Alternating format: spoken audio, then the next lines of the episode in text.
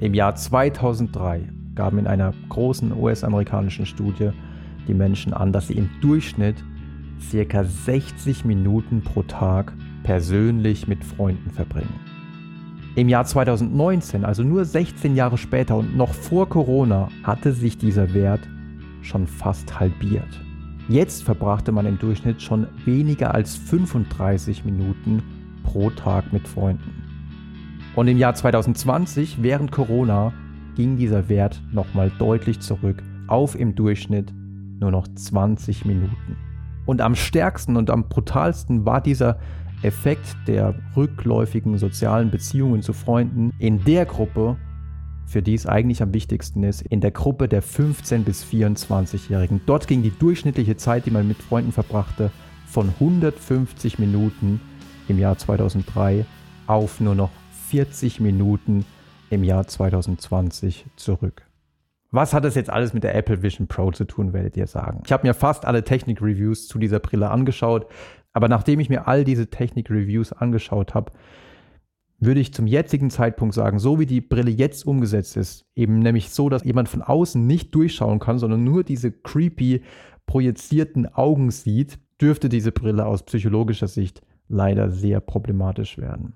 Erster Grund, das sich verlieren in dieser virtuellen Welt dürfte sehr viel verlockender sein, als wir es ohnehin jetzt schon haben mit all den Screens, mit PlayStation, Tablets, ähm, Smartphones etc., sich in dieser noch krasseren, noch besseren, noch schöneren virtuellen Welt zu verlieren, in der man kaum mit anderen interagiert, wird eventuell dazu beitragen, dass die Menschen noch weniger Lust in Anführungsstrichen haben auf die reale Welt, auf reale Menschen. Und je weniger man mit realen Menschen zu tun hat, desto weniger ist man darin geübt und je, wenn man etwas nicht gut kann, dann macht man es auch nicht gerne.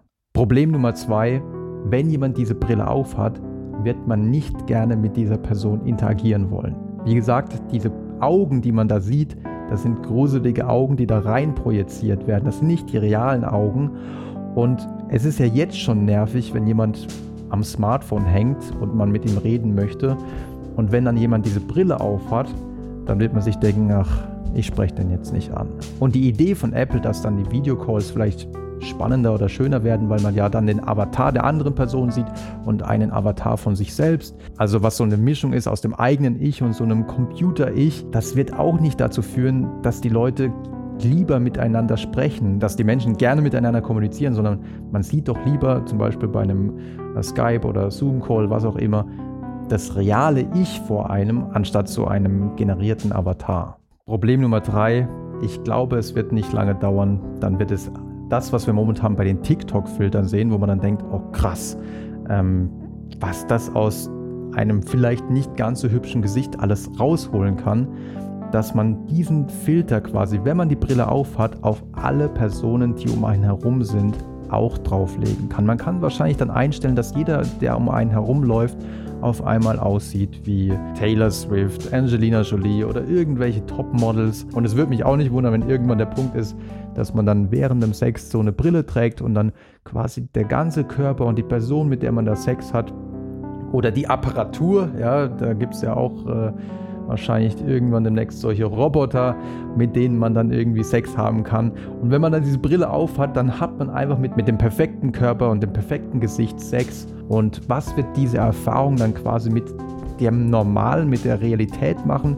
Die Realität wird natürlich, wir sehen es ja jetzt schon, wir haben gerade bei in den USA bei jüngeren Mädchen einen enormen Anstieg an Depressivität und viele Forscher führen das darauf zurück, dass da überall diese unglaublichen Ideale aufgebaut werden, denen man einfach nicht mehr gerecht werden kann. Und nicht nur das macht depressiv, sondern auch vielleicht die Erwartungen, die vom anderen Geschlecht, ob es jetzt Männer oder Frauen sind, und diese enttäuschten Erwartungen werden vielleicht dann auch kommuniziert, verbal oder nonverbal, und auch das macht natürlich dann auch wieder traurig oder depressiv.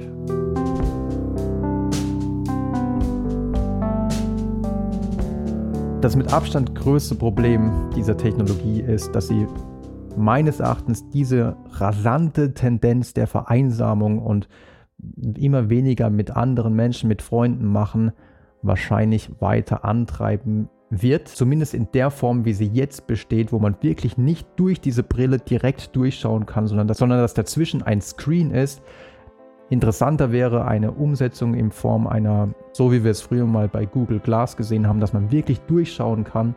Aber wahrscheinlich ist es technisch einfach noch nicht möglich. Aber so wie es jetzt realisiert wird, sehe ich da wirklich ein ganz großes Problem. Denn Einsamkeit und soziale Isolation und ein Mangel der Verbindung zu anderen Menschen hat so viele negative psychologische Effekte. Depressivität, Ängstlichkeit. Es wird auch mit früherem kognitivem Abbau, mit Demenz in Verbindung gebracht, weil wenn man weniger Menschen um einen herum hat, hat man vielleicht auch weniger kognitive Stimulation. Und das Ganze schlägt sich dann auch in einer deutlich erhöhten, im Durchschnitt deutlich erhöhten Sterblichkeit nieder. Auch wenn man bei all diesen Studien natürlich einschränkend sagen muss, häufig sind es Korrelationen und die Kausalität ist noch nicht endgültig geklärt. Aber frühere Meta-Analysen, erste Meta-Analysen kamen zu dem Ergebnis, dass es sogar schlimmer ist, sozial isoliert zu sein, ähm, nicht mehr den Kontakt zu haben zu anderen Menschen, als wenn man pro Tag bis zu 15 Zigaretten raucht. Mittlerweile, ich habe ganz neue Daten mir angeschaut, wenn man für viele Störvariablen kontrolliert, ähm, zum Beispiel auch, ob es Krankheiten gibt, ob man raucht, ob man Alkohol trinkt, all das korreliert häufig auch ein bisschen mit Isolation und Einsamkeit. Wenn man all das kontrolliert, sind die Effekte wahrscheinlich nicht ganz so groß, aber wahrscheinlich immer noch größer als zum Beispiel der Effekt von Übergewicht auf die Sterblichkeit oder der Effekt von, wenn man sehr wenig Sport macht, wenn man sich gar nicht bewegt. Auch das kann natürlich zu einer erhöhten Sterblichkeit führen. Der Effekt von sozialer Isolation ist auch deutlich größer als der Effekt der Luftverschmutzung auf unsere Sterblichkeit. Und auch das ist eigentlich ein Effekt, der zwar gering ist, aber da so viele Menschen davon betroffen sind, ist das auch schon ein Effekt, den man schon ernst nehmen muss. Und wenn ihr konkrete Zahlen haben wollt, in einer der neuesten Meta-Analysen zu dem Thema, in der die Daten von mehr als 2,2 Millionen Menschen eingegangen sind, fand man, dass das objektive Maß der sozialen Isolation, also wenn Leute allein leben und auch kaum noch Kontakt haben zu anderen Menschen, dass das zu einer um 32 Prozent erhöhten Sterblichkeit führte. Und das subjektive Maß der Einsamkeit, also wenn Menschen sich einsam fühlen, das erhöhte die Sterblichkeit um 14 Prozent. Das sind also die Gedanken, die mir gekommen sind, als ich diese Präsentation der Apple Vision Pro gesehen habe. Ich war zunächst unglaublich geflasht von dem, was sie technisch alles drauf hat und den Möglichkeiten, die da eröffnet werden und den Welten, die da eröffnet werden.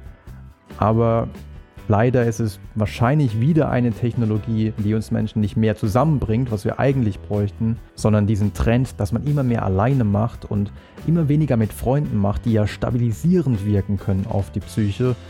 Ähm, klar, manche können besser mit Einsamkeit oder Alleinsein umgehen, manche ziehen daraus auch ihre Energie, aber trotzdem findet man im Durchschnitt in den meisten Studien ja soziale Unterstützung, ähm, jemand, mit dem man sprechen kann, wenn man durch eine sehr schwierige Phase durchgeht.